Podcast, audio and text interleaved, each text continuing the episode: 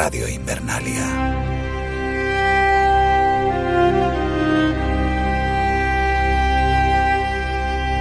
Se acerca el invierno.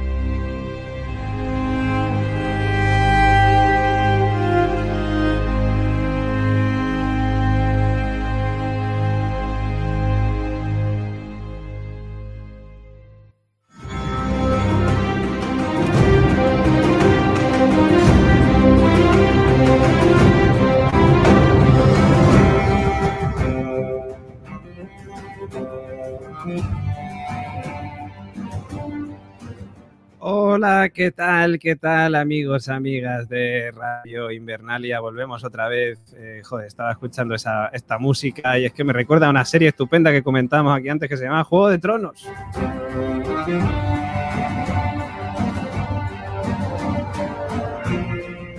Y nada, pues como siempre aquí hablando es David Mulé. Como siempre, también acompañado de mis queridos compañeros y compañeras para comentar esta, este spin-off de Juego de Tronos, La Casa del Dragón. Hemos empezado ya con la serie empezada, nunca mejor dicho, válgame la redundancia. Yo estoy desde Roca Dragón, por cierto. Eh, aquí es la diferencia horaria y es de noche. Pero tenemos al señor Áculo, que debe de estar también seguramente en otra parte, pues en algún otro terreno de los Targaryen, porque esta gente tiene muchas tierras y veo que usted tiene un huevo de dragón allí incubando, que está así como calentico, parece, ¿no? Que va soltando cosas. Valar Morgulis a todos. Valar Morgulis, Valar Tengo ahí a un subalterno, que podéis ahí verlo, que está custodiando el huevo de dragón. Muy bien, como tiene que ser, como tiene que ser. También tenemos con, con nosotros a Elena Oteo, desde una de las mansiones de los Targaryen, como no. ¿Qué tal, Elena Samante, para ti? Solamente para ti y para todos, pues estoy aquí. Eh, a lo mejor no se nota mucho que es una mansión porque el CGI no le he pagado bien. Entonces, pues puede parecer una casa normal, pero no, no, no, es una mansión. Efectivamente, efectivamente. Y bueno, y también tenemos, porque los Targaryen tienen muchísimas propiedades, y nos vamos a un lugar muy lejano donde los Targaryen también llegan. Nos vamos a Murcia, aquel territorio Targaryen por todo el mundo conocido, con PJ Cangrejo, eh, que el, pelo rubio no se lo ha puesto hoy, pero, pero podría, el pelo rubio, pero blanco de los Targaryen. ¿Qué tal, PJ? ¿Cómo estás? Pues yo, en realidad soy Targaryen. Yo creo que pasa que no llevo pelo largo, pero si lo llevase, ya os digo yo que sería blanco, blanquísimo. ¿Qué tal? Pues encantado de participar por primera vez en Radio Invernalia. Yo ya sabéis que soy un poco cuñado, yo vengo sin datos, pero he visto la serie y sobre eso comentaremos. Joder, es que qué maravilla. ¿Y qué, música para hablar de Murcia, por Dios?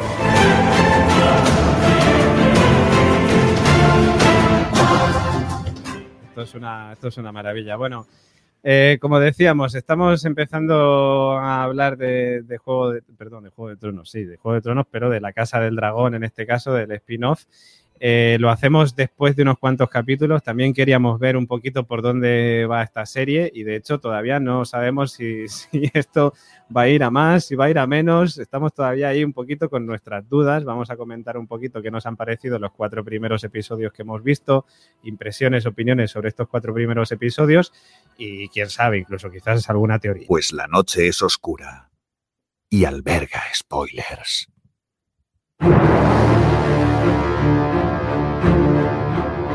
Bueno, aquí hay mucha épica, mucha épica en, la música que estoy poniendo y en la serie, bueno, algunas cosillas se está viendo también. Eh, creo que, a ver, soy Virgo, entonces soy muy ordenado, tengo que ir por orden un poquito cronológico, como quien dice. Y es verdad que en el primer episodio no lo hemos visto, pero ya a partir del segundo episodio hay que comentar esa intro de la Casa del Dragón eh, que me estabais comentando antes de empezar el programa que decís que ha generado polémica, incluso, incluso no lo sé.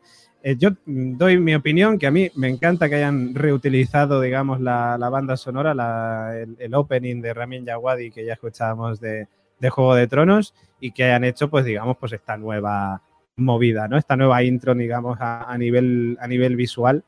Eh, me parece que está bastante guay. A mí me ha gustado de hecho, luego quiero hablar también de la música, que es un aspecto creo que bastante importante en esta Casa del Dragón, eh, pero me parece que, para mí acertado, vamos, o sea, no sé de dónde viene la polémica. No sé cuál de vosotros quiere comentar. Bueno, igual el señor Oráculo, como es el de la música, quiere comentar el primero lo de la intro, a ver qué le parece a usted que hayan reutilizado la intro. Eh, yo tengo que decir que yo no me esperaba que.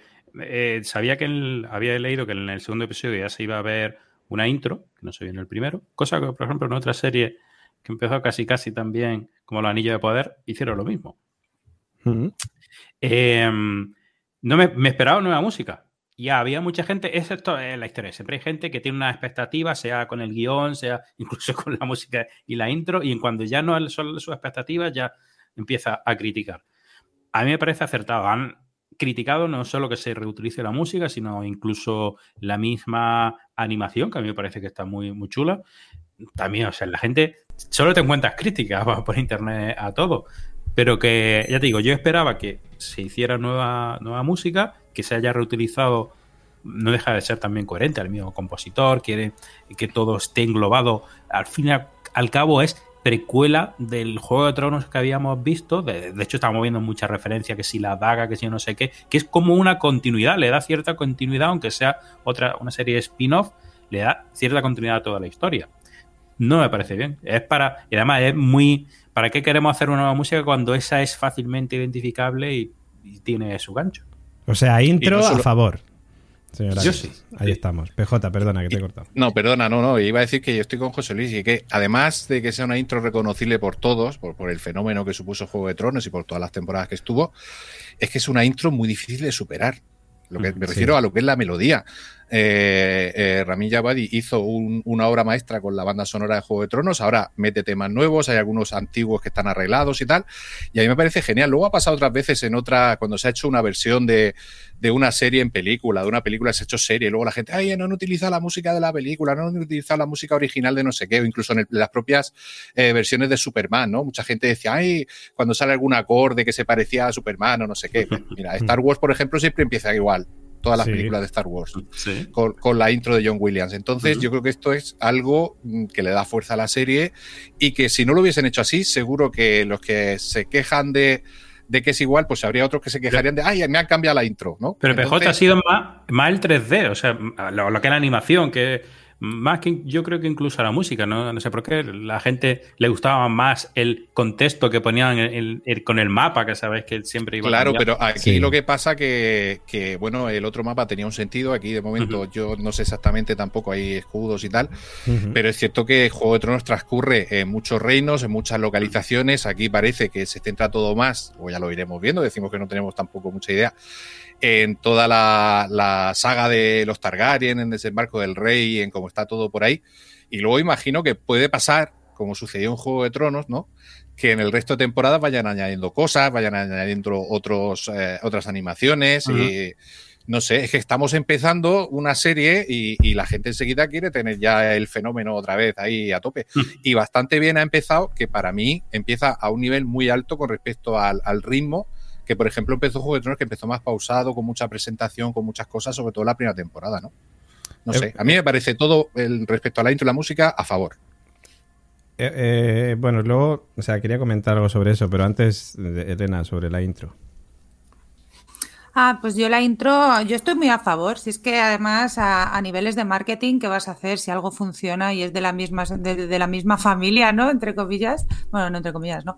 Pues porque lo vas a cambiar. Además, a mí me parece bastante, me parece un acierto la, el uso de la sangre. Por, es, es lo que decís, además, es que esta primera temporada, además un Targaryen, toda esa consanguinidad, pues está bien, súper bien reflejada con ese movimiento de la sangre, que yo cada vez que la veo solamente me puedo acordar de los Borbones, básicamente. O sea, a mí me poca, pasa lo mismo, porque poca, son todos poca hijos de enfermedad de la sangre. claro, poca también. enfermedad de la sangre veo en esa familia, ¿eh? Sí, sí. Por cierto, por cierto un documental que hay también en HBO que se llama Salvar al Rey, que lo recomiendo por aquí. Salvar al Rey, efectivamente, que es padre mío, como, todo el, mundo, Carlos, como todo el mundo sabe, es padre mío.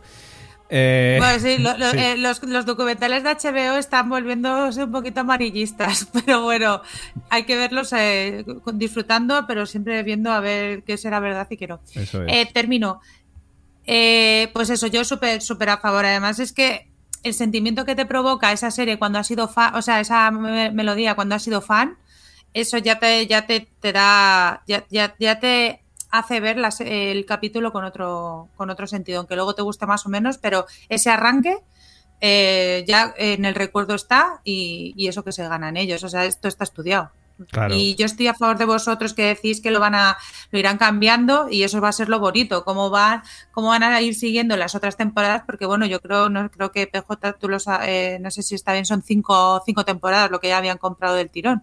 O eso había leído yo, o sea que van a tener que hacer cambios como sea, a no ser cómo vaya lo de Discovery y todo eso, pero vamos, toda Sí, no, pero vamos, con el estreno que tuvo, que ha sido lo más visto de la historia de HBO, con 10 millones y pico de espectadores el primer día, eh, para un canal de pago que, quiero decir, mm, es casi seguro que como no se tuerza mucho la cosa, sí vamos a tener Casa de los Dragones para rato.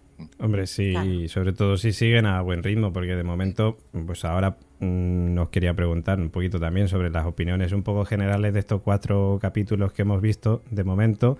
Quedan otros cuatro más, si no me equivoco, creo que son ocho la, primera mm. temporada. Eh, que aquí sí que hay diferencias con, con, la serie madre, ¿no? Que eran diez y bueno, no en todas las temporadas, pero que sí que empezaron siendo diez y que todos esperábamos al capítulo 9. No sé si en este caso nos va a tocar esperar al capítulo 7, ¿no? Que, a ver qué es lo que pasa, a ver quién se cargan y a ver qué es lo que, lo que sucede, ¿no? Pero eh, si os parece, sí, comentamos un poquito en líneas generales lo que nos ha parecido estos cuatro episodios. Luego, a partir de esta semana, sí que haremos unos resúmenes, digamos, semanales también de cada uno de los capítulos, pero vamos a con estos cuatro primeros, ¿no? Eh, y bueno, prefiero que empecéis vosotros, de hecho, porque mm, mis opiniones creo que son bastante sencillas, pero no sé vosotros cómo pensáis eh, que han sido estos primeros cuatro episodios. Yo sé que PJ eh, está muy dentro de la serie. Sí, quería comentarte, David, que es que tenía duda entre, como están al mismo tiempo las dos ahí haciéndose un poco de competencia, ¿no? El Señor de los Anillos y la Casa del Dragón. el Señor de los Anillos son ocho y la Casa del Dragón van a ser diez, ¿eh? Ah, son diez. Vale, pues entonces yo me he liado. Lo tengo aquí en Divitime que van a ser diez. De hecho, yo iba a decir que a mí me encanta en la Casa del Dragón el personaje este nuevo que ha aparecido, que yo creo que es Gandalf, ¿no? Eh, este que sale del meteorito que cae. Ah, no. Sí. Perdón, me he equivocado de serie. Este creo que sí. te has equivocado de podcast. Pero vamos, yo, yo, aunque los que se te están tirando los pelos, que es la tercera edad, que yo no sé qué, yo no sé cuánto, pero vamos, todo apunta. Que ya, ya, hablaremos del Señor de los Anillos, pero en este caso hablemos de, la Bueno, pues eh, como decía antes, que he dicho al principio, a mí me sorprendió el inicio eh, de la serie en cuanto, claro, en, el Juego de Tronos, eh, los dragones llegan más tarde, eh, la, trama con la que se inicia la serie, que es al final la trama principal también, es la de los caminantes blancos, ¿no? En el primer episodio. Y luego pues tenemos ese Juego de Tronos continuo, que hay veces que se olvidan de los caminantes, pero al final el norte está ahí y, todo lo que pasa en la, en la serie madre. Bueno, la serie madre, en Juego de Tronos. Aquí eh, me ha parecido que han empezado a un nivel tanto de ritmo como de que sucedan cosas al nivel de la quizás tercera o cuarta temporada, lo que ya veíamos en la tercera o cuarta temporada de Juego de Tronos, que ya empezábamos a tener batallas, ya empezábamos a tener, eh, mm, no sé, más acción, más ritmo, más cosas, y aquí en general yo creo que pasan bastantes cosas. Los episodios son bastante largos, sé que duran, creo que el primero dura más de una hora o una hora y cinco o así. Pero yo creo que también, yo creo que también por tema presupuesto. O sea, se nota que aquí hay mucha pasta ya desde el principio. El Juego de Tronos, la primera, o sea, a medida que iban pasando las temporadas, había más pasta, había más presupuesto. Y yo que sé, acuérdate de la batalla de Aguas Negras, que era al final de la segunda temporada más o menos que bueno, la batalla no estaba mal, pero con las que vemos luego nada que ver. Y estas ya, claro, como ya vienen con un presupuesto altísimo, ya desde el principio, venga, a tope con las batallas. Bueno, a tope. Claro, es que eso era... Bien. Sí, sí. No, no, pero más que había al principio en Juego de Tronos. o sea que parece como si dices, hemos enganchado al, nivel de la cuarta temporada. Claro, aquí tenemos a Miguel Saponi, este que fue el que dije algunos de los episodios más eh, espectaculares de Juego de Tronos. y ha ido, tienen un buen Sí, en la segunda temporada ya no va a ser el showrunner, habrá otro, pero bueno, no creo que eso afecte. Eh, y lo que se nota es una cosa, yo no sé el presupuesto cuán holgado será, eh, es decir, se notan fallitos, se notan carencias en algunas cosas porque la han puesto en otras, lo hemos hablado antes eh, de empezar a grabar, ahora lo comentaremos, pero sí hay una cosa que HBO hace muy bien con todas sus series, es que se nota que saben hacer series, que la llevan haciendo más años que nadie, series de calidad me refiero, y cuidan mucho los detalles, ves el dinero bien aprovechado hasta el último dólar en cualquier plano, en cualquier escena eh, donde haya, pues eso, pues tienes extras, tienes unos decorados que son creíbles, si hay suciedad lo notas sucio, si es el palacio te crees que es el palacio. Yo eso lo valoro mucho de HBO, es decir, no todas las cadenas, por ejemplo Amazon, por hablar ahora de la competencia, le ha costado muchas series hacer algo donde se vea el dinero. Porque en la rueda del tiempo y en otras series que han gastado muchísimo dinero no se ve esa, cantidad de dinero. Juego de Tronos quizá con menos se ve más. Entonces, eh, yo sí que estoy de acuerdo que el presupuesto está bien aprovechado. En general, la, serie luce muy bien y yo estoy muy dentro en todo, en tramas, en, lo visual. Me encanta que haya dragones cada dos por tres, porque, no sé, me encanta la serie, no te puedo decir otra cosa ahora mismo. De momento me encanta. Perfecto, PJ está, está in. Otein, ¿tú cómo estás con, con Juego de Tronos? O sea, con la Casa del Dragón. Yo estoy. Me encantaría estar tan in como PJ, pero me está costando. Me está costando entrar a lo mejor. Claro, es que, joe, tiene una ventaja de que tiene el público de Juego de Tronos y tiene la ventaja que tiene, la desventaja que tiene el público de Juego de Tronos. Entonces, bueno, a ver, tiene todo, tiene todo el público de Juego de Tronos menos Julio Caronte que se bajó en el último. Que se bajó, lógicamente se bajó del último. Claro, bueno, todos menos Julio, cierto. Un saludo a Julio. Un saludo a Julio Caronte. Entonces, yo creo que tiene muchas cosas a favor, pero también el ser la, secuela de Juego de Tronos también le juega mucho en contra. Luego ya lo que es en la serie, a ver, a mí los dos primeros episodios, bien, o sea, yo estaba ahí, pero es por, es por Matt Smith. Es que en realidad es que lo, tienes tú bien puesto. Es que cada vez que aparece Matt Smith, la serie gana. Y, vamos, bueno, y el rey también, a ver, que no es. Está, es que, a ver, están bien, está. A mí lo que me, me jodió. Ahí está, Matt Smith, el doctor. a mí lo que básicamente me fastidió fue el tercer episodio. O sea, está hablando PJ eh, del ritmo. Yo creo que tiene estos cuatro episodios han tenido un ritmo desigual de, ir del primero al segundo, donde hay un salto tempo bastante interesante, que bueno, te lo, te lo comentan bien y tal, de eso a de repente paralizarse el mundo en un evento. Luego, al episodio 4, ya ahí sí parece que empieza a coger un ritmo un poquito, un poco más hábil. Entonces, a mí lo de los saltos temporales estos que van haciendo, que tan irregulares, a mí eso me saca. Me saca bastante. Bueno, es que el tercero me aburrió horrores. Estoy, he estado viendo que, por ejemplo, en IMBD eh, lo, ponen con una nota bastante alta y no sé qué, he hecho mal yo para, que, porque es que me aburrió un montonazo, o sea, eh, pero bueno, por, lo general, eh, o sea, yo ahora mismo estoy más o menos. Otra cosa que me gusta, que, me gusta, pero que no me gusta del todo, es que, jo, soy súper fan de, La mano del rey, del actor, ¿vale? De Riz. Eh, es que de Riz y fan, soy muy fan. Menos siendo Otto. O sea, es que no, no sé por qué le. O sea, debería ser más histriónico. Es que no está súper contenido, es una muy buena actuación, pero también me saca. Me saca de mis casillas. Pero bueno, eh, le acepto, le quiero porque es Riz y tal.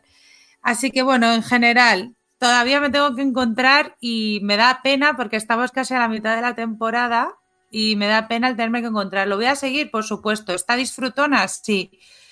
Si hubiera que hacer una comparación, que a lo mejor no la deberíamos hacer, entre Amazon, entre El Señor de los Anillos y esta, sí que es verdad que ya comentaremos un poquito más en adelante eh, los fallos técnicos y tal, pero a lo mejor El Señor de los Anillos, esta empecé muy más enganchada, pero en El Señor de los Anillos el, el tercero ya, ya me ha enganchado más. Entonces estoy eh, no se hacen bien entre ellas, eh, también te digo. No sé si vosotros estaréis de acuerdo, pero que estén las dos al mismo espacio-tiempo eh, no le hace ningún bien a ninguna de las dos, porque primero confundes y comparas horrores. Claro, al igual que tiene algunos fallos, además, Galadriel, la, otra chica, Rubias, Rhaenerys,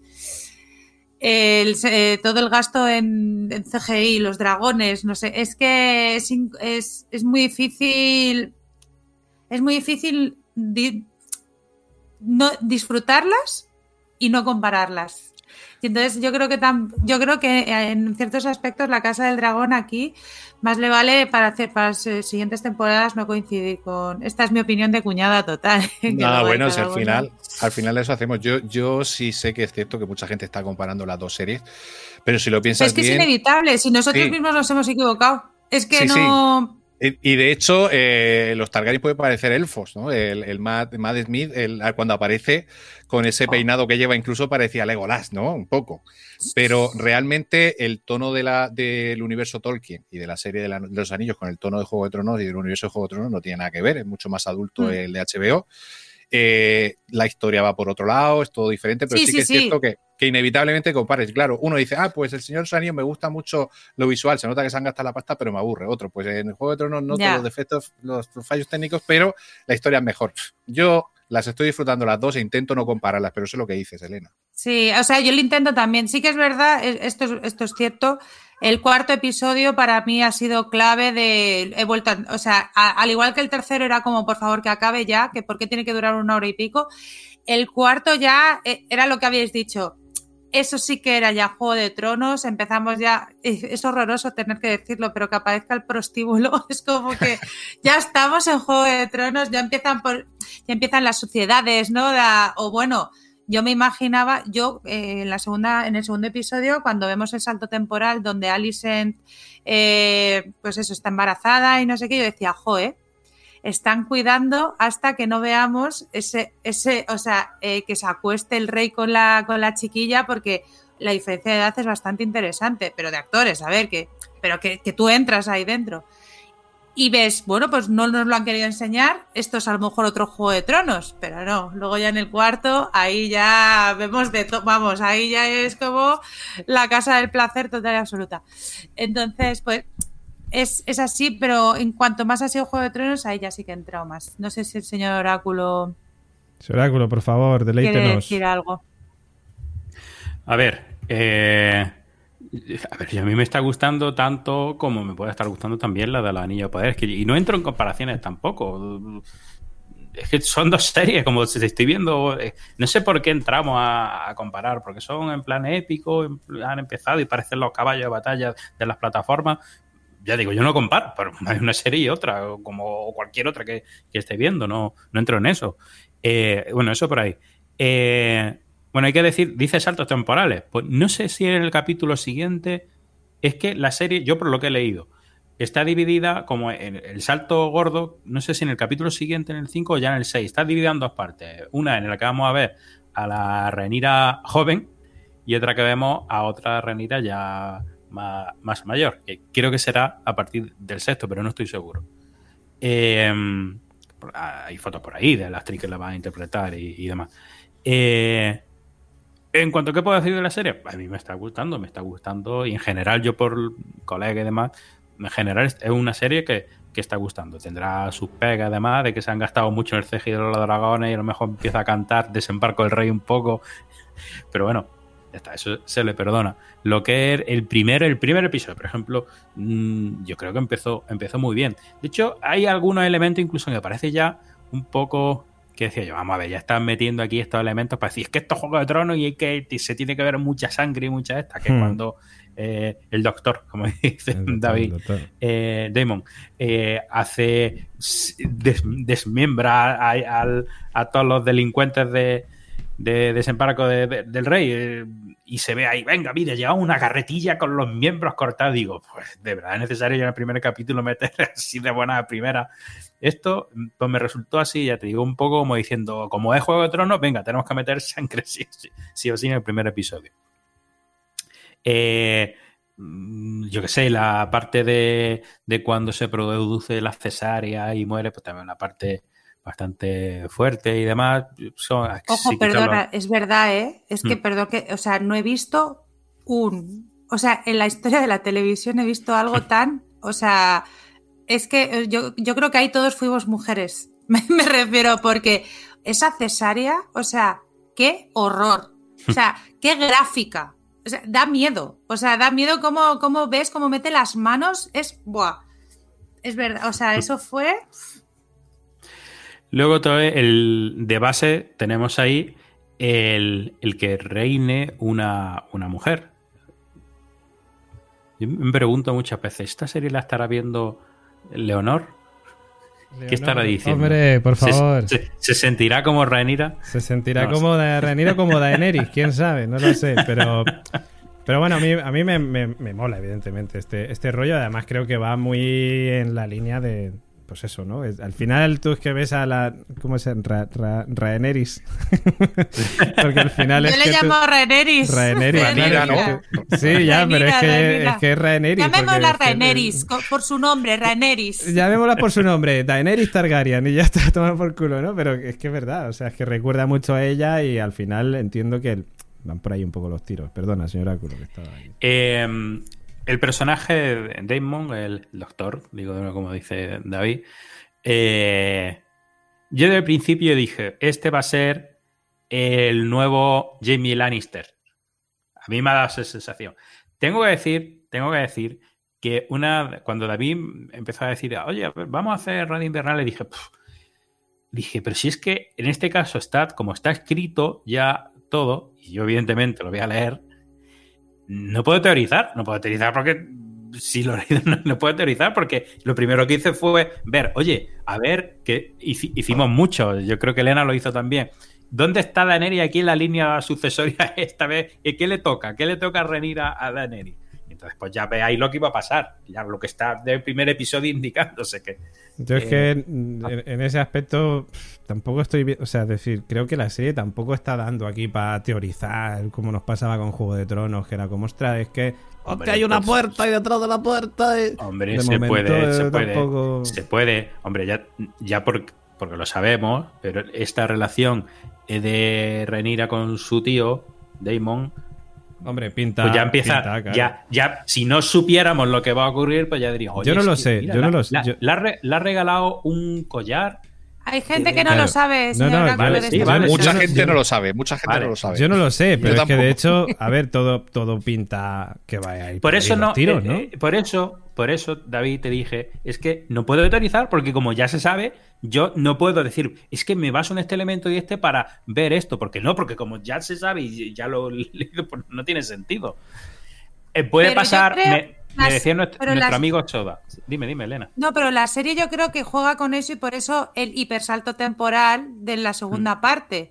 Porque una cosa es lo como Juego de Tronos al principio, que había mucha gente que se había leído los libros, pero no era tanto como el fenómeno de Juego de Tronos, entonces ya ahí la gente iba a buscar. Entonces, creo que es un movimiento inteligente de HBO, de, de los creadores, vamos, de cómo hacemos para que los spoilers no sean tan spoilers, que habrá gente que no lo haga, que no lo vea, lógicamente, pero Yo no es nada. inevitable. O sea, ahora mismo es Nuestro- inevitable. Nuestro amigo Soda, cuando yo lo estaba comentando ahí en una de, una de nuestras partidas de, de Warzone, eh, me dije, a ver, esto que te estoy diciendo, de no se puede utilizar porque ya te dice, The Walking Dead también están los cómics, o, o el mismo mira- juego, de- y, no- y me ponía ejemplo, decía, Juego de Tronos también en su momento, eh, Y cambiaron muchas no cosas. seguían los libros al pie de la letra, es decir, Claro. personajes como eh, Lady Corazón de Piedra y demás, no, no sale, que ni siquiera sale luego en la serie. Entonces verdad. me decía pues, que podía darse la circunstancia de que a pesar de estar escrito, pues la serie a lo mejor puede ser distinta, pero yo creo que por ahora en lo fundamental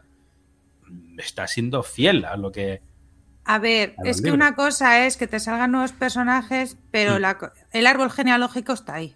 Claro, eso es lo que yo dije. Y es, es lo, que, o sea, y- que es lo único pero- que se ha visto, porque que- luego las es que- historias. pero que esta serie, el spin-off, la trama principal es el claro, árbol es el genealógico. árbol genealógico. No, no, hecho, es la lo- intro. presenta- es la intro. Es la intro. Entonces es que juegan con esa desventaja, que luego Ujú. puede haber otras cosas, claro, más de, o de guerras o de tal, pero claro, van a tener que cumplir ciertas cosas que es que están ahí. Tú no puedes de repente decir que Daenerys no, no se lea con Jon Snow, por ejemplo. Es que no puedes hacerlo porque ya está escrito, ya está visto, ya está. Entonces ahí está el problema. Yo estoy contigo, Oráculo, de, de que no, lo de teorizar va a estar complicado, pero bueno, se puede, seguramente nos sorprendan de Mm. alguna forma. Yo estoy segura que al- algo, algo harán como para que podamos y seguir indagando y tener ciertas dudas de algo. Yo si meten un caminante blanco por ahí de repente que, esté paseándose. En, en cualquier caso, pregunto, David, te voy a preguntar a ti, David. ha- ha- hazme una entrevista, por favor. sí. Damon Targaryen, el doctor. El doctor.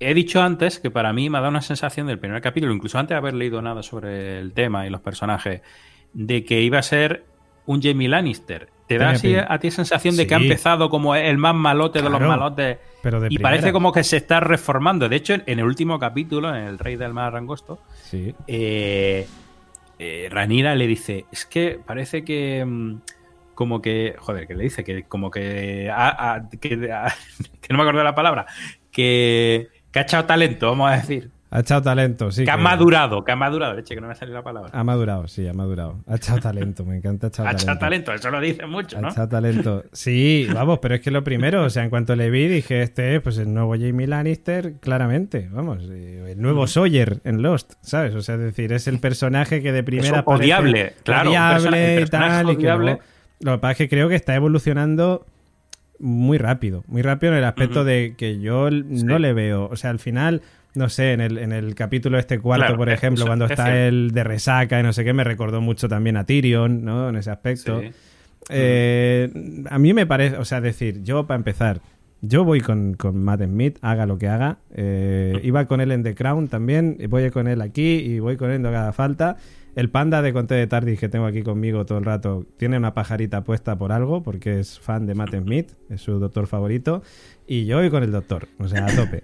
Eh, pero es que además creo que el personaje mola. O sea, es decir, está jugando mucho en esa línea, ¿no? La línea Jimmy Lannister, la línea Sawyer de Lost, ¿no? El soy malo, pero también tengo mi parte buena. Y creo que vamos a ir viendo poco a poco mucho de su parte buena también. Y nos va, y va a tener sus destellos de parte mala de ser un cabrón. Porque al final también es que es Juego de Tronos. Al final, ¿qué decíamos de Juego de Tronos? Es que aquí no hay ni buenos ni malos, solo depende del lugar por donde lo miren, ¿no? Y es verdad que, que era un poco así, o bueno, exceptuando los Stark, que los Stark eran un- unas personas que yo echo mucho de menos ahora mismo en, en la Casa del Dragón, ¿no? Pero bueno, es así, yo creo. Sí, yo creo que, que, que Daemon, aparte, tiene. eh, está dividido porque él, yo creo que quiere a su hermano. Eh, lo ha demostrado a lo largo de algún episodio, muestras de afecto, que, que se siente tentado por el poder, pero no termina de dar el paso porque él a su hermano lo quiere y a su sobrina igual. O sea, él tiene ese lazo afectivo fuerte, como tenía Jamie. eh, con, con otra gente a la que luego traiciona por, por amor o, por, o porque era necesario para, para el legado de los Lannister, ¿no? Entonces aquí se ve un personaje parecido. También se había, bueno, habéis dicho antes de Ranira con Daenerys, ¿no? Y también se había hecho el paralelismo del, de Risa Ifans, que no me acuerdo del nombre del personaje, con Meñique, ¿no? Porque eh, que- Otto, Otto, Otto Hightower. que es un personaje que- Hightower, por favor. Hightower. Ese apellido es la hostia. Es de- es Por de- favor, lo que Academia de que Academia de Policía. es que- Policía, Claro, claro. Hightower, ahí viene, de ahí viene. Es su tatara, tatara, tatara. Es, Que, familia. que lo que pasa que me parece, yo lo he leído en algún sitio, digo, hombre, tendrá que demostrar más, sí que se nota que quiere manejar, ha metido a su hija ahí, él quiere tal, y es un poco Meñique, pero yo creo que Meñique por lo menos eh, era mucho más astuto y mucho más inteligente a la hora de moverse y guardar la ropa, ¿no?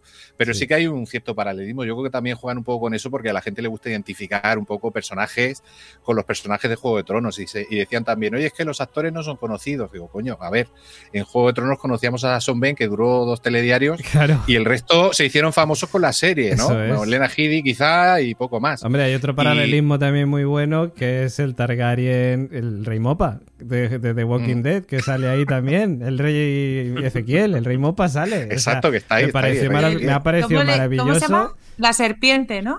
el rey Mopa. La serpiente O sea, marina. la- el rey Mopa, básicamente. Que me encanta que hayan hecho este crossover con, con juego, o sea, con The Walking Dead y estoy esperando ver a Shiva y a Jerry también, por ahí.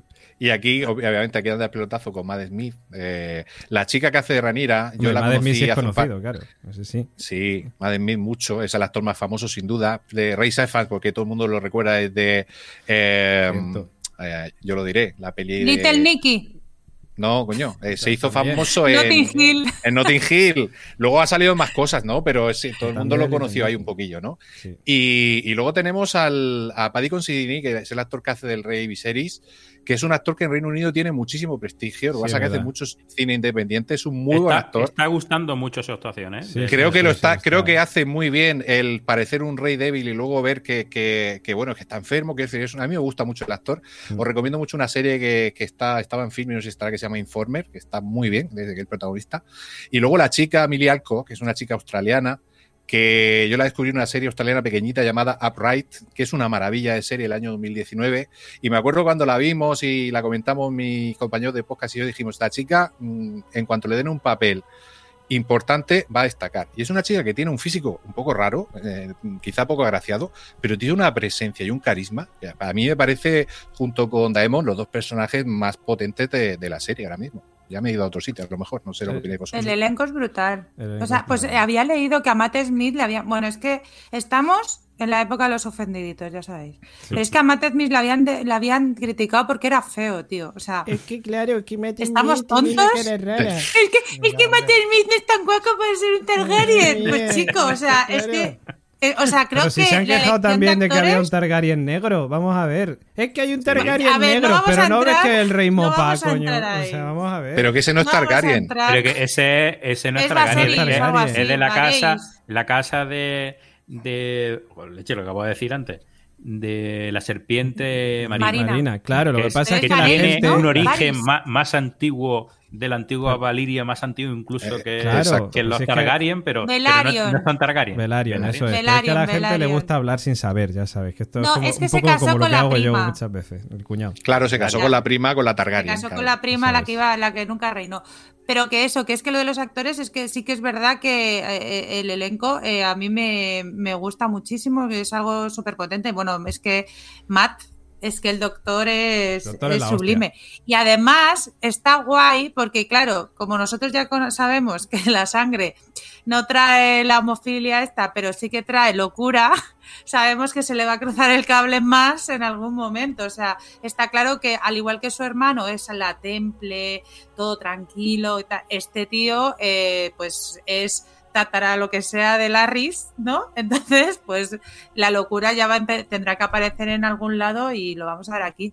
A mí lo que me da un poquito de rabia con esto de lo de las familias y todo eso es que, tíos, no sé si os pasa a vosotros, pero claro, como están metiendo ya cuñitas, ¿no? Hay algún Baratheon que ha salido, un Harry, no sé qué. Claro, son familias tan, tan, o sea, ¿cuántas generaciones son? Seis, cinco, los Dandarion.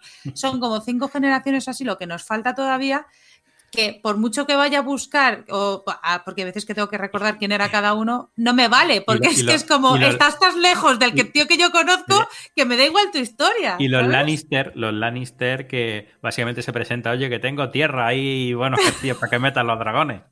Sí, claro. Sí, pero los Stark no han aparecido, que es lo que da más rabia. Pero sí, sí, cuando va con la lanza. Buah, tío, es que es. Si los Stark ya eran rurales en Juego de Tronos, aquí serán más, si es que existen. O sea, quiero decir, es verdad que ahora los Lannister no son nadie. Me hizo mucha gracia, cierto, no me acordaba del el- el capítulo de la caza, ¿no? De la caza del ciervo sí, aquel, que es cuando quieren todos buscar el pretendiente para la hija y aparece el Lannister y, y es como el, no sé, tengo el último del pueblo. Sí, sí.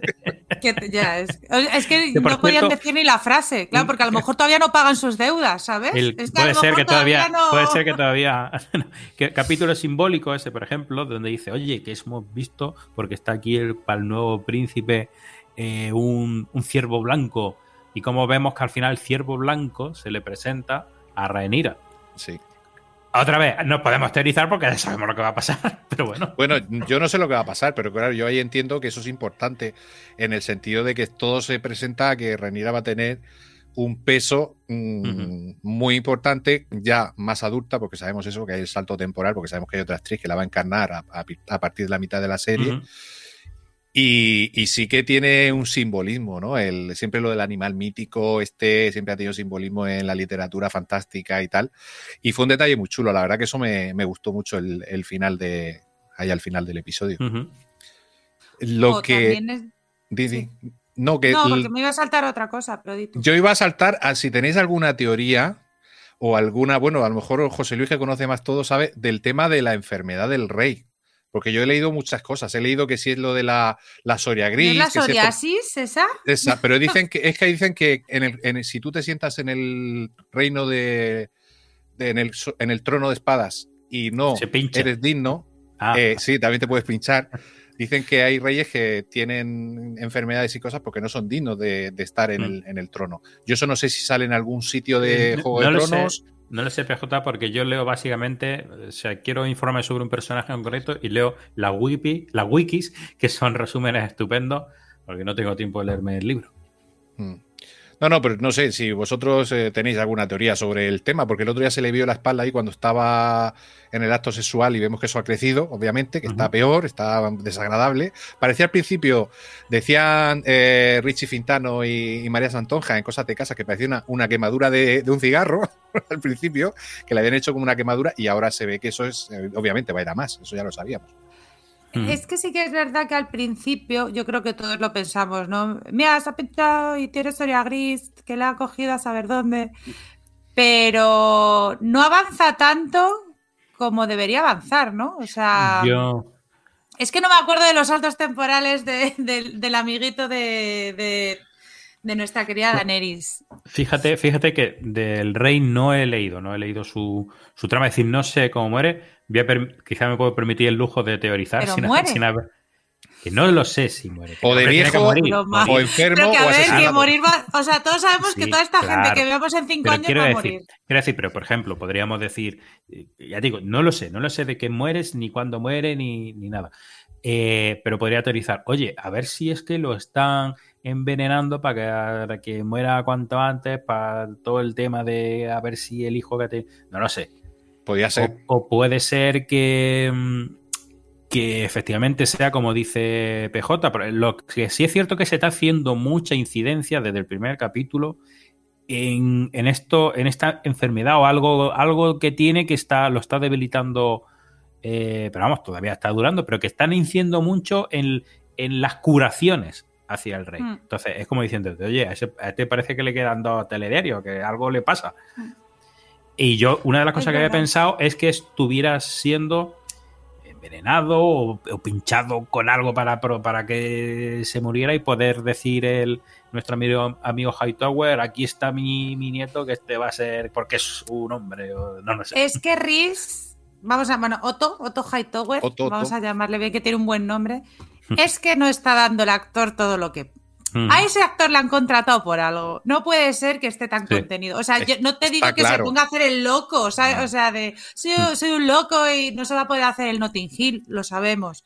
Mm. Pero tiene un portento actoral muy interesante, sobre todo de personajes un poquito más histriónicos, en el sentido de, no te digo que se haga el histriónico, ¿vale? Pero que coja una vía de, pues eso, de meñique, pero de Meñique no tan, o sea, Meñique yo creo que como le hemos comparado, bueno, se les está comparando, Meñique era muchísimo más estratégico, pero a ver este cómo la lía, porque la tendrá que liar en algún momento. Ya hemos visto cómo utilizaba a la hija, pero vamos, como cualquier persona utilizaba a sus hijas hasta hace no mucho.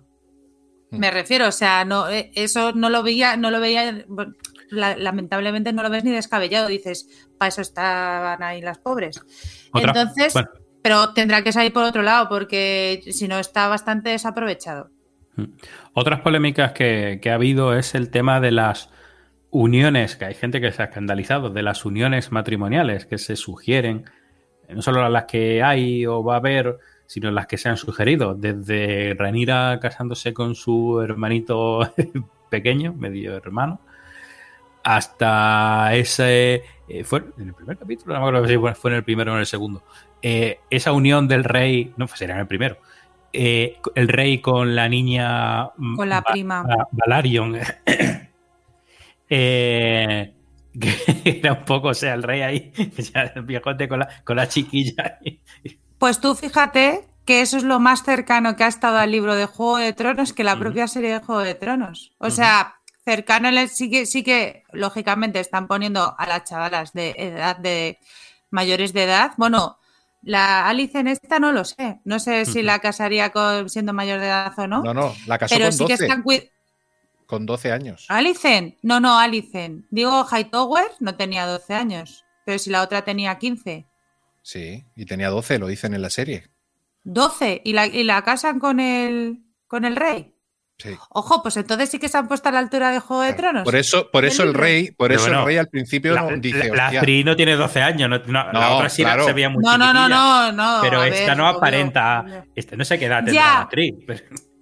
Es que 20, tiene 20. Pero sí que es verdad que cuando ves el paseo, es que es muy desagradable, ¿eh? cuando ves el paseo del rey con la niña, de, con la hija del marinador este, eh, es doloroso, ¿eh? O sea, es doloroso. Y luego cuando dicen, no, es que hasta los 14 no vas a, no, no podréis consumir.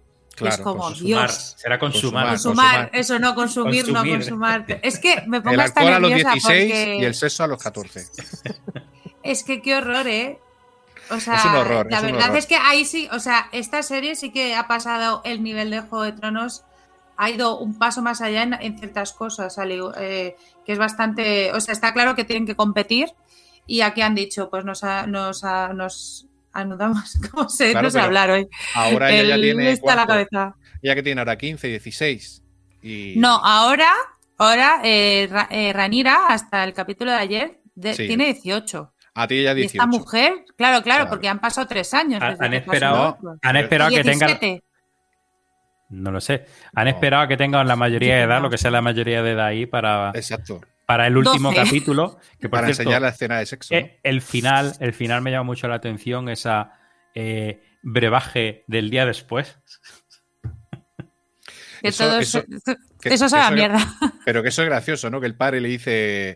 Vale, vale, si tú me lo dices, yo te creo. Luego le manda al médico con el, con el otro por si acaso, ¿no? Tú Sí, por si sí, acaso te, lo, te lo tomas. Tú eh. bébete esto. Y- Pero bueno, y- que tú le dices luego, a ver, pues hija, no te ha salido ni tan mal. Porque claro, tenemos ahí que nadie se esperaba, por supuesto, que mientras que el, el tío la deja completamente tirada a la bora y toda calentorrilla, vamos a ir ya a esta parte, Mm. llega nuestra amiga y con el guapetón, con el guapetón Cristón del reino, pues mira, vente tú aquí que te voy a quitar todo y vamos a ya hacer nos venían, nos venían dando indicios de que estos dos iban a acabar. Sí, Sí, sí. Pero las miradas amantes. no eran tantas, ¿eh? Pero no eran tantas Al como. o principio, sea, no, por- cuando ella lo elige, ¿no? Como Sí, caballero. desde el, desde Sí, el principio no. a ella le hizo tilín. Lo que pasa ver, que ella quizá ahí es muy niña, entonces, porque eso fue el primero, ¿no? En el primer episodio. Sí, o yo creo que fue el primero cuando ya aparece. Y, y ahora ya que ella ya es más mayor, que tendrá 18, 21, 20, no Se sé. supone, 18, Pues ¿no? ahora, ya cuando estaban en el bosque, esa noche que quedan los dos y tal, pues ahí hablando, yo veo ahí complicidad, ¿sabes? Veo Sí. ahí. Y Eh, luego digo, el estos en cuanto. Claro, en cuanto pueda, hay, hay lío. Sí, y, sí. Y claro, será un amor secreto, ya veremos lo que pasa, si este hombre mantiene la cabeza sobre los hombros mucho tiempo o poco. Ya A ver, veremos. a- ahora Cosa- se supone. cosas de Reyes, es que- es- casar. Es- Es que es muy, muy borbona. Es que realmente Claro. no ha salido muy borbona. A ver, se supone que la van a casar con la joder, con el hermano de la, de la niña esta, o sea, con el otro hijo que del Valeris. Mm. O sea, del marinador, Exacto, básicamente. Pero, a ver, no, sí que es verdad, a ver, sí que se pueden sacar cositas, como por ejemplo, ¿qué pensáis vosotros de Alicent? Es decir, ahora mismo juega a favor de Raneri- Ranira. Ojo, cuidado. Pero, en cuanto, o sea, vosotros, o sea, vu- vuelvo al sexo otra vez, lógicamente, porque el episodio 4 ha sido pues el más. En la comparación que hay de sexo entre lo que está viviendo Ranira, que es disfrute, pasión, no sé qué, tal, pum, y la otra, que es como horror, o sea, está claro que ahora, en mi opinión, es- va a estar con ella, o sea, al principio sí, pero va a llegar un momento en ese salto que va a decir, tú eres una, una, tú eres lo peor, o sea, yo he sufrido aquí y tú vas aquí de que vas a estar reina y ahí es donde yo voy a meter a mi hijo. Yo creo, ¿eh? Hombre, siempre es la madre de quién se va a poner parte. Claro. No, no, no, pero si tú la ves, ella dice apoyar ahora mismo sí. a, a Rhaenyra, pero es que va Ahora a haber unos sí. celos ahí, porque es que la comparación de escenas de sexo, tío, Sí, sí. eso a mí me da de que la otra llegará un momento que diga, yo aquí estoy, con un señor de 50 o 60 De años aquí. 50 y pico, sí, sí. Pero Elena, es que hubo una frase en una escena que le dice, tu reina te ordena que vayas. Porque había que tenía que ir a una reunión Sí, sí. a Lo hablar con sus padres. sí. Sí, sí. Y ella dijo, no, yo paso tal. Y entonces se pone en plan no amiga, no decir, como tu reina, te como diciendo, oye, ojo, cuidado, que yo estoy aquí con tu padre y yo soy la reina ahora mismo. O sea, y ella se ve como diciendo, la chica esta es su amiga, no quiere Mm. mucho, pero está madurando a la fuerza porque el padre la ha mal vendido ahí para tener Mm. una posición luego.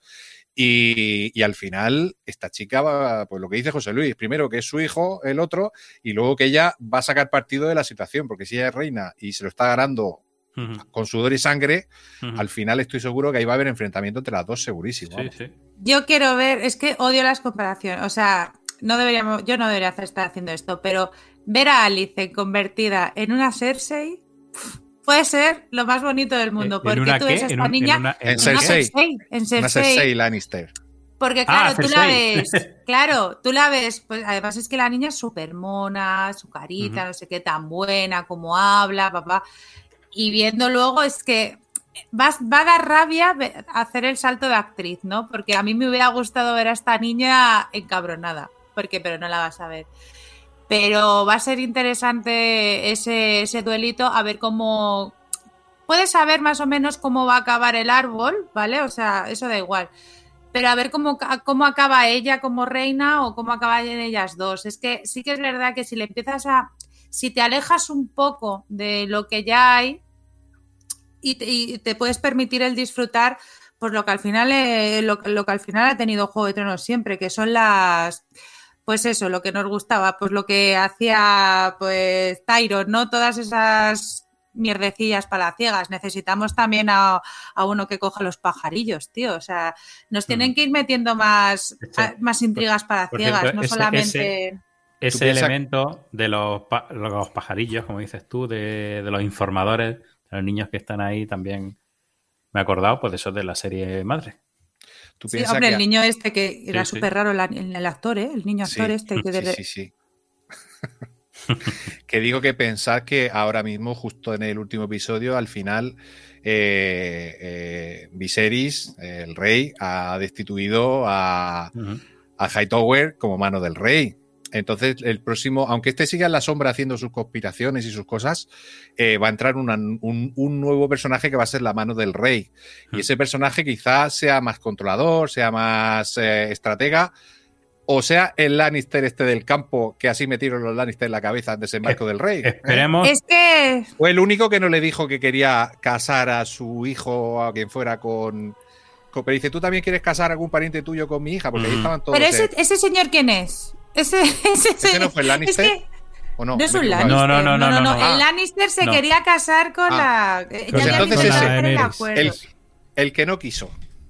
Ese, ese, ese yo creo que va a ser la mano del rey, porque las dos veces que le ha preguntado, como que las dos veces Mm. le ha dicho lo que su, su verdad.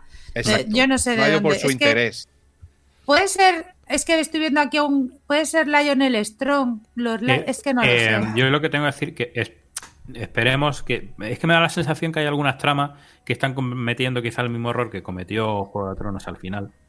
Que es como acelerar mucho la situación. Es decir, tengo una conversación con Renira y de buena primera me doy cuenta, después de todo este tiempo, de que este me la estaba metiendo doblada, de que estaba poniendo a su hija, lo que vimos en la, en la serie, que estaba poniendo la ponte el vestido de tu madre pa, y le hace compañía al rey. O sea, después de una conversación con la hija ya se hace el clic, se da cuenta. Entonces, hay algunas tramas que yo creo que están corriendo un poco más de la cuenta. Sí, sí. Pero hombre, es que tú ten en cuenta que en cuatro episodios han pasado Sí. cinco años, pero que lo ha pasado en uno, Mm. luego ha pasado medio el otro y luego en el tercero, que vuelvo a decir que han pasado seis horas o do- doce.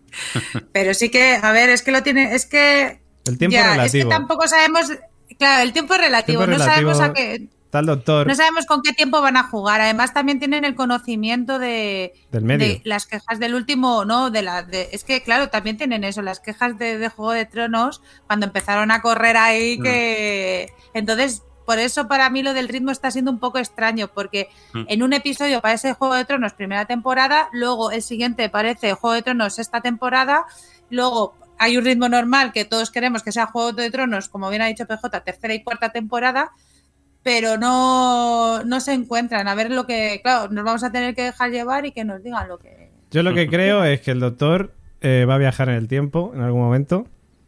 eh, va a traerse a Daenerys del futuro y se la va a traer para el pasado y, la, y va a dar el cambiazo con, con la Rhaenerys esta. Y la Rhaenerys es la que, se, la que realmente en Juego de Tronos se le va la olla y empieza a matar a todo el mundo. Es Rhaenerys y no Daenerys. Y Daenerys está aquí gobernando con, con el doctor, su companion. Yo lo veo. O sea, eso va a acabar pasando. Y, Todo es y- posible. si yo ya veía, si yo ya veía que Rhaenerys se iba a, a chuscar a su caballero este andante que lleva él, el, el primo de Jon Snow, que se parece así un poco también, le ves y dices, ay, aquí habéis querido tirar aquí de, de la nostalgia, amigos.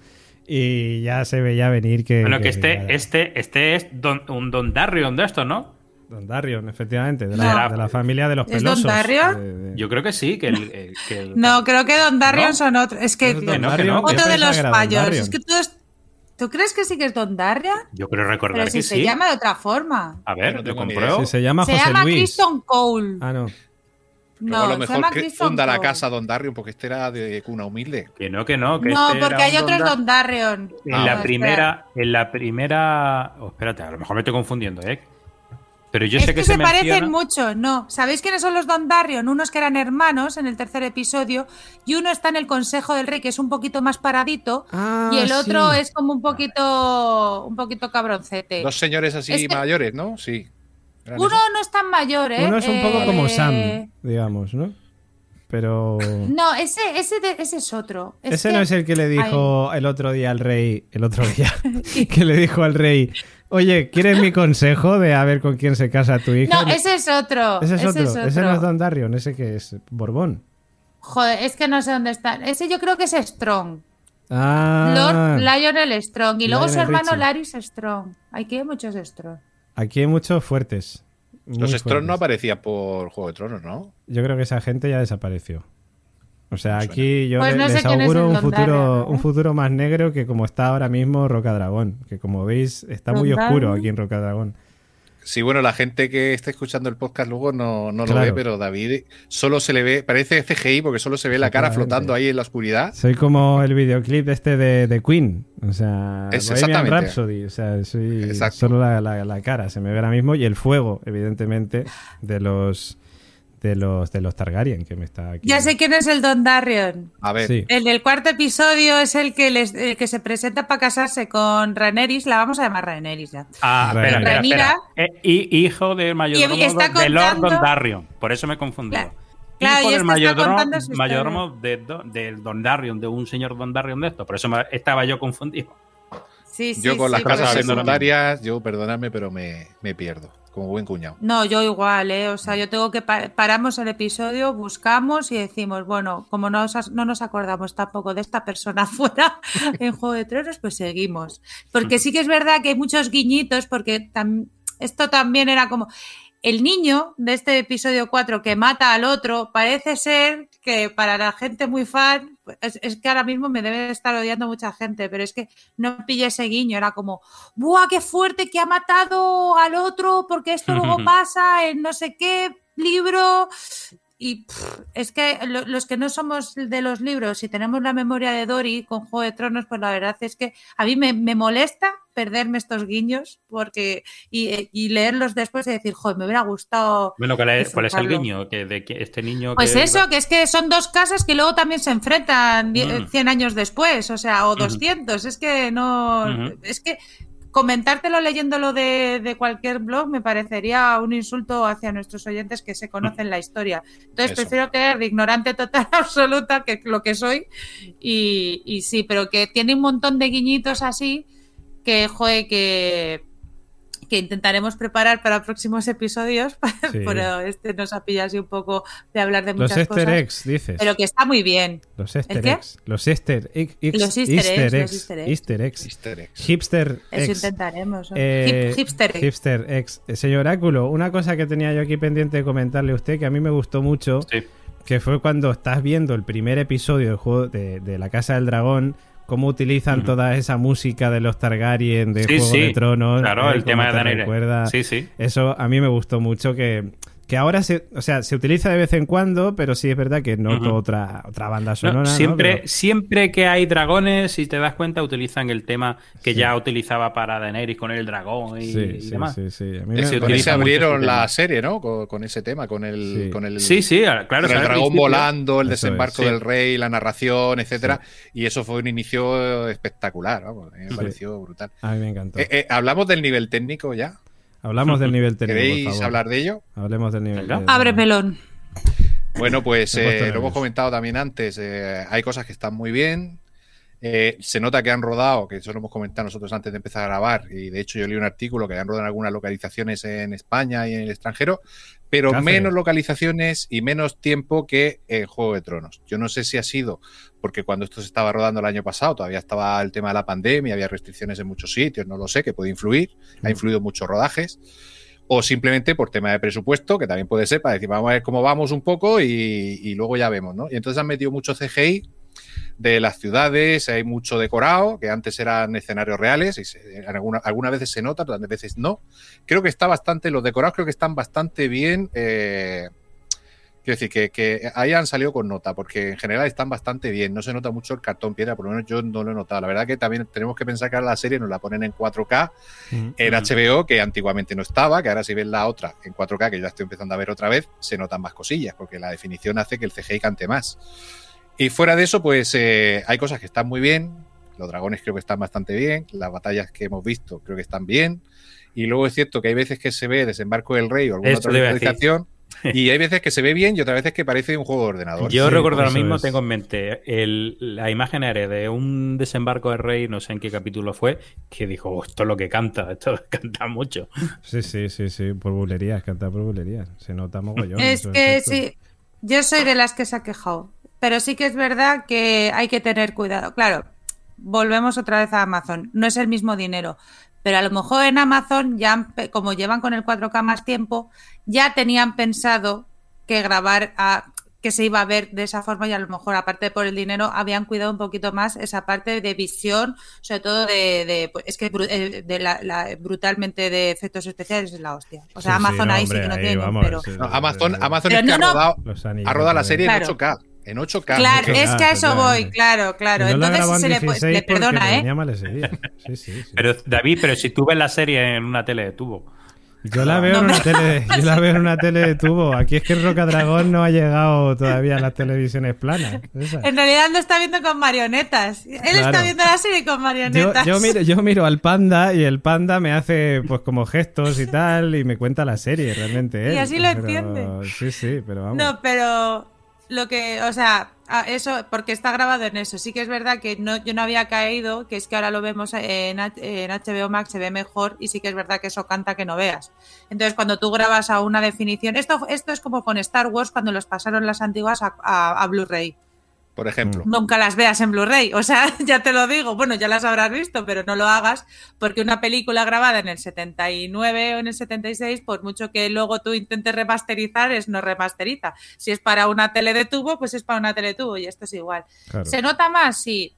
Sí que es verdad que aparte de ese problema técnico, hay más niebla de lo normal también. Pues por ejemplo, cuando te vas a Roca Dragon, cuando se encuentran Demon y Ranira, eh, no me creo que estén en San Juan de Lugache o como se diga eso, o sea, en Bilbao. ¿Pero por qué? Porque primero empieza a haber una cantidad de niebla que, bueno, que podría ser Bilbao perfectamente. para ahorrar, de... para difuminar y así no Claro, claro, que a mí lo único, yo solamente pensaba en, en, en el laberinto. O sea, yo solamente pensaba en el cartón piedra del laberinto de la película de, de David Bowie y tal. Y luego lo que tú bien dices con, con Desembarco del Rey, hay veces, eh, la, en los primeros episodios sí que parecía más desembarco, pero no sé si fue, creo que fue en el 4, en el 4 era como, tío, me habéis metido aquí dos corchos, como si fuera esto, eh, pues eso, Dubrovnik, o no me acuerdo dónde se grababa, pero, y esto no es así, que lo, te, a ver, que es que, bien lo ha dicho PJ, no sé si ha sido off the record o tal, HBO se gasta el dinero hasta el último penique y es verdad, y hace unas series cojonudas, entonces, pues estas cosas se perdonan. ¿Qué le ha jugado en contra? Pues lo que yo comentaba antes, que han tenido la mala suerte que teníamos eh, técnicamente la otra serie en Amazon, que claro que como no tenían otra cosa, pues, pues entonces que no puedes evitar comparar. Los dragones, perfectos. O sea, se puede notar o no, pero un dragón, hijo, eso es como en una guerra. Te aparece un dragón y la ganas. Pues esto claro. es igual. En cuanto aparece el dragón, es que la serie, como con Matt, pues la serie gana enteros que flipas. Yeah. Pero claro, tampoco puedes abusar, porque tampoco sabes cuánto vas a poder contar con esos dragones, lo tienes que hacer todo muy milimétricamente. Entonces, claro, es. Creo que con, con la trama de los dragones y los efectos de los dragones lo están haciendo muy bien. No nos están cansando, no nos cuentan nada y yo creo que en algún momento cogerán un poco más de protagonismo por ahora está bien. Yo... Claro, es que pensad eh, que la serie tiene un presupuesto para la temporada y ellos eh, distribuyen el presupuesto en función de lo que pueda lucir más espectacular. Entonces, claro, si en el episodio 3 hemos tenido batalla, hemos tenido vistas aéreas, hemos tenido tal, pues en el 4 recortar un poquito. Leí el otro día un artículo sobre la serie de Si Hulk, esta de Hulka de Disney, ¿no? De Marvel, que decía la directora de la serie, la showrunner, que habían tenido que jugar mucho con el presupuesto, porque a pesar de que tenían mucho dinero, eh, cualquier escenita esta donde ella se transforma o cualquier cosa de, de mostrar la fuerza, lo que sea, vale un dineral. Porque además ahora se ha encarecido muchísimo el tema del CGI porque hay tanta producción de fantasía en todas las plataformas que todos los estudios del mundo van a tope de trabajo, pero a tope, y con unos plazos determinados, entonces han metido más gente, es todo más caro.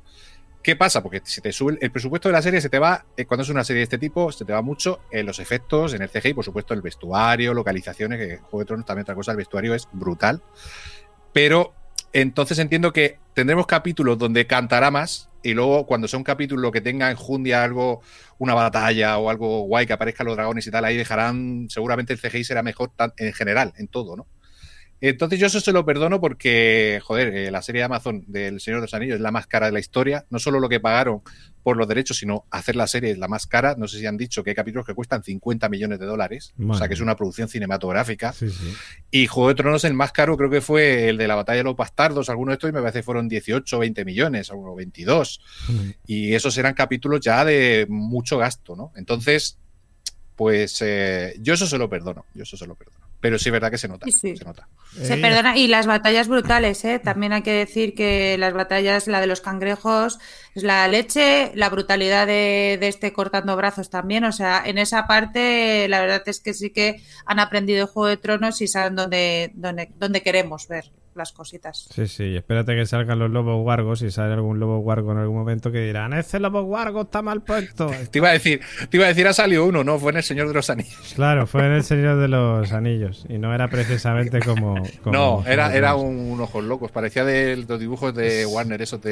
de Efectivamente, sí, sí, sí, pero bueno, que eh, yo recuerdo que mucho dinero se gastaba en los dragones y luego el lobo guargo no se veía bien y no sé qué, bueno, a ver qué pasa, ya veremos, que costaba más hacer un lobo guargo que hacer un dragón, decían, ¿no? O sea que yo qué sé.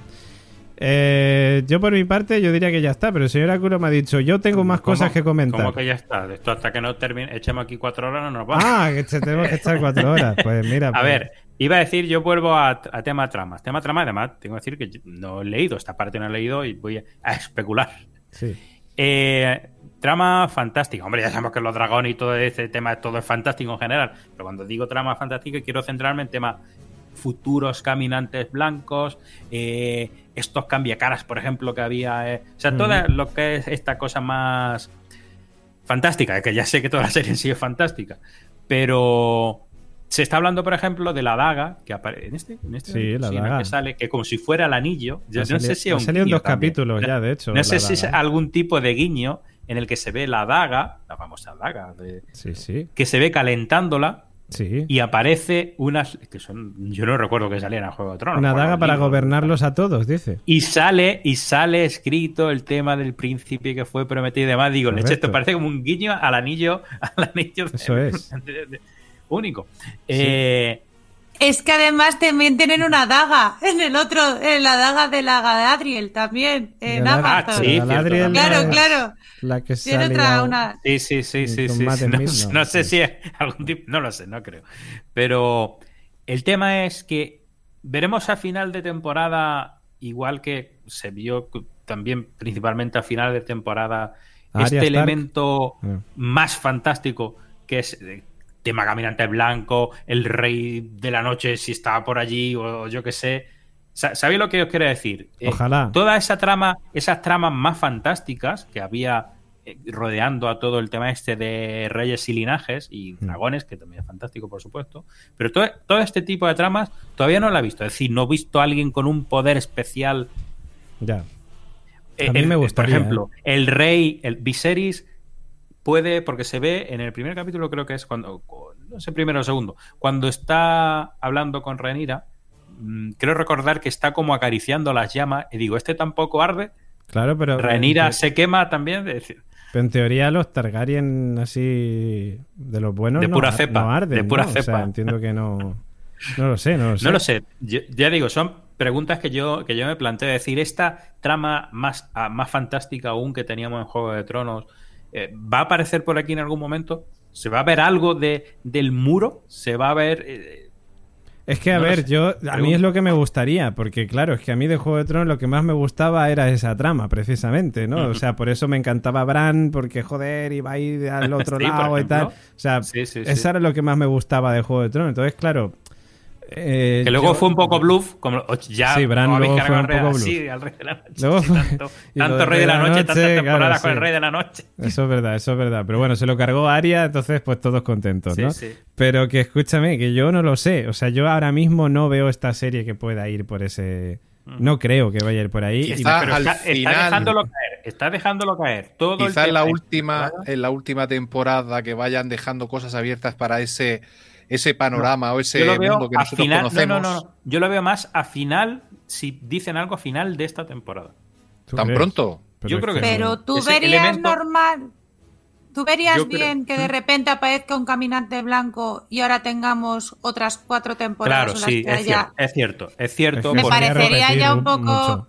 Eh, no sé si paralelamente, porque hay que recordar que en Juego de Tronos teníamos, eh, paralelamente a toda la historia de problemas de Rey y demás, teníamos eh, eso también. O sea, toda la trama esta fantástica del Rey de, de la Noche la teníamos también en paralelo. ¿Por qué no a final de temporada, como un cliffhanger, se nos presenta, yo qué Hombre, sé, si eso un, se fuese- un Rey de la Noche o alguna historia de estas, Si eso se fuese como a parejando, tratar- oye, Si eso se fuese a tratar, lo pondrían, pero yo creo que eso no se va a tratar. Lamentablemente, porque a mí me gustaría, aunque es verdad que se Eh. repetiría la historia, entonces como, venga, otra vez. Para eso Entonces- hubiesen hecho la serie de- del, del anterior ataque, ¿no? Que ese sí que hubiese Sí. estado guay, que, que ahí sí que había más Stark, que estaba el muro. Pues, Mm. hombre, a mí personalmente me Ujú. hubiese gustado más una serie sobre eso que sobre la Casa Ujú. del Dragón, que con todos los respetos mm, está muy bien, pero que yo qué sé, Ujú. creo que había historias mejores, no hubiese seleccionado. Puede ser. Puede ser que sea un solo guiño, si al fin y al cabo, como bien acaba de decir, la serie es La Casa del Dragón y puede ser que solo se centren Claro. en, en esa trama y no abran esa trama secundaria. Puede Eso ser. es, de hecho Pero se, se habla y se Serán guiños, especula, puede ser que sean solo guiños. se habla y se especula de otro spin-off que se va a llamar La Casa del, Bor- del Borbón, eh, que va a ser spin-off de The Crown. O sea que imagínate, Es que es casualidad que Leonor sea rubia. Efectivamente. Mm. Yo diría que no. Yo diría que no, Mm. yo diría que no. Es Ojo. un... es Leonor una- y Sofía, las Sofía. dos ahí Sí, sí, rubias. sí. Yo lo estoy viendo, yo lo estoy viendo. Esa, esa me la vería. Eh, bueno, pues yo creo que, que lo dejamos aquí, que volvemos para comentar más cosas la semana que viene, a ver qué tal el quinto capítulo y que nos vamos a despedir ya básicamente de esta de este programa que hacemos tan maravilloso que se llama Radio Invernalia.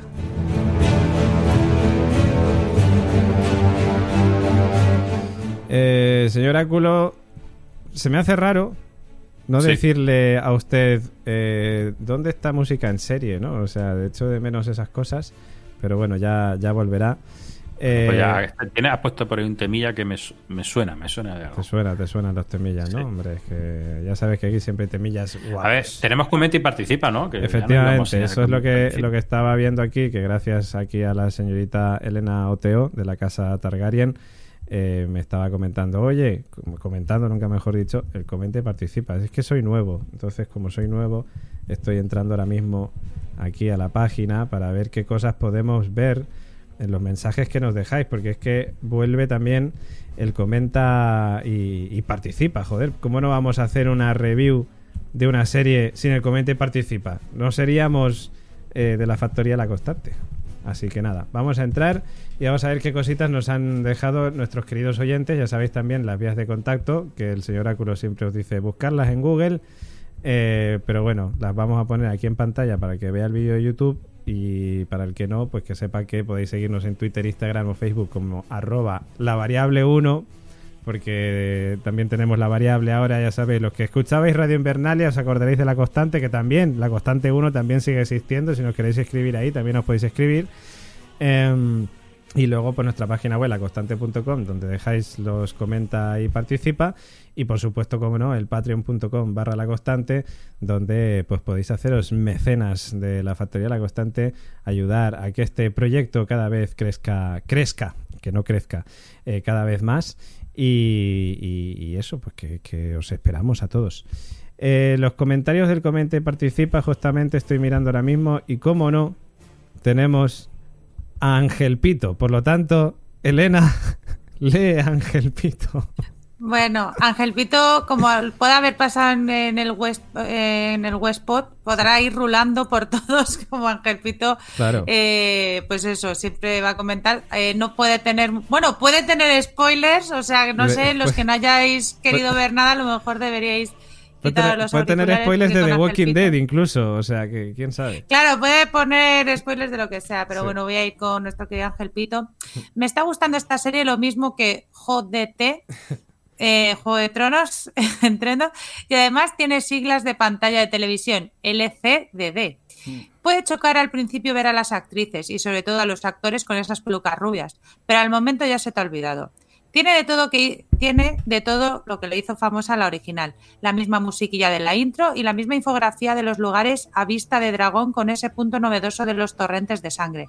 Tenemos al rey Torpón, pero de buen corazón, la princesa intrépida, estilo Aria y el malvado hermano que tiene las ocurrencias de un cuñado, nosotros. Y ya para colmo, la mano del rey, que como está mandado es intrigante hasta el colmo de casar a su hija con el mismísimo rey y para no faltar, Hombre. hasta tenemos un crossover. Pues hasta sale el rey Mopa. ¡Hombre! Mira, ahí lo tienes. Ahí estamos. El crossover de Ángel Pito. Si es que Ahí está a todas. ¿eh? Grande Es un grande. Grande Ángel Pito, eh, porque es otro de los que espera la llegada del el príncipe que fue prometido. Rick Grimes en The Walking Dead. Que, bueno, ya Volverá. veremos, ya veremos. Nos queda cada vez me- menos de un mes, ¿eh? Es que. Efectivamente. Ay, Que- Queda menos de un mes para el desenlace de la serie de todos los tiempos de Walking Dead, que no tiene nada que ver aquí la en tercera parte del tercer desenlace. de- del tercer desenlace del final de la serie de bueno en fin eso será en el podcast pero todavía el podcast mm, le queda un ratico para volver Eh, a los que nos queda una semana para volver es a nosotros. En este caso nos vamos a despedir de nuestro amigo PJ Cleaner. En primer lugar PJ Cangrejo mejor dicho perdona que tenemos a Car diciendo, Car dice, PJ en una review, pues para que veáis, en, en- en Radio Invernalia estamos loquísimos, tenemos hasta a PJ en esta ocasión aquí para comentar eh, cosas sobre la Casa del Dragón. Un abrazo fuerte, saludos a todos los murcianos, veo que se ha hecho de noche allí también, incluso aquí en también, Murcia sí, sí. llega, llega la noche. Bueno, David, tú llevas de noche todo desde el principio. Sí, efectivamente. Eh, pero Pues porque nada. está en un castillo. Claro, es que, Claro. es que lo alto Sin de un luz castillo nada. se está así. Que nada, que me lo he pasado muy bien. eh, mi primera participación en Radio Invernalia, que espero no sea la última. Y que nos vemos en el próximo programa, o no, o en la variable, o no, o ya veremos. Un abrazo para todos, chicos. Un abrazo, PJ. También nos despedimos de nuestro querido señor Oráculo, que, que, bueno, él, él tiene luz en su castillo, él tiene luz. Pero el huevo de dragón ese está ahí, que no sé yo si va a salir o no, o no va a salir, que igual de repente tienes un Está dragón. ahí el subalterno esperando, custodiándolo. Es verdad, Ya tienes al veremos, a Baby ver, Yoda. a mejor en algún momento sale. Ya hay que la semana que viene estar también para ver qué ocurre. Efectivamente, esa es la, la trama de, de Radio Invernalia, es esa. ¿Nacerá el dragón del señor Oráculo o no nacerá? ya lo iremos viendo semana tras semana. Bueno, Venga, la semana que viene más. Hasta la semana que viene. También, señorita Elena Oteo, Samanté para ti. Que por cierto, Elena Teo lleva hoy un vestido de seda de Dorne. Una camiseta. Eh, bueno, es una camiseta, pero desde aquí parece un vestido de De seda de. Dorne. eh, claramente, pues fabricado por. Me por tenía los- que poner de gala para, para la ocasión. Claro, Hombre. claro. claro, No es que haya Ese- llegado del trabajo hace ese media collar, hora. ¿Ese collar te lo regaló algún príncipe? Por supuesto, el príncipe de vuestros corazones. Qué bonito. Corazones. Un príncipe que fue prometido. Rick Grimes, quizás. El que fue prometido, Rick Grimes. es un regalo de, de Rick, que como no ha hecho nada más el pobre actor Andrew Lincoln, se pensaba que sí, pero no. Ahora talla, talla colgantes. Por cierto, a la no espera quiero- de poder grabar. No quiero hacer sangre, pero David. Eso es en otros podcasts. Eso es en otro No, podcast. pero se puede otro mencionar podcast. aquí. Se puede, se mencionar. Oye, es- David, las películas de, de Rick. Joder, otra vez. Eso es en otro podcast. Bueno, Samanté para ti, para toda la familia. Nos escuchamos la semana que viene. David, Sa- un beso a Sa- todos. Samanté, besos para ti, Elena. Y también se despide aquí de Entre las Sombras, casi sin luz, desde Rocadragón, eh, que nos habla David Mule, que espera que lo hayáis pasado muy bien. Ya sabéis, si os ha gustado el podcast, compartidlo en vuestras redes sociales y dejadnos comentarios y haced crecer la, crecer la voz de Radio Invernalia. Vamos a seguir comentando La Casa del Dragón, a ver qué tal funciona este spin-off de Juego de Tronos. Un abrazo, hasta la semana que viene, chao.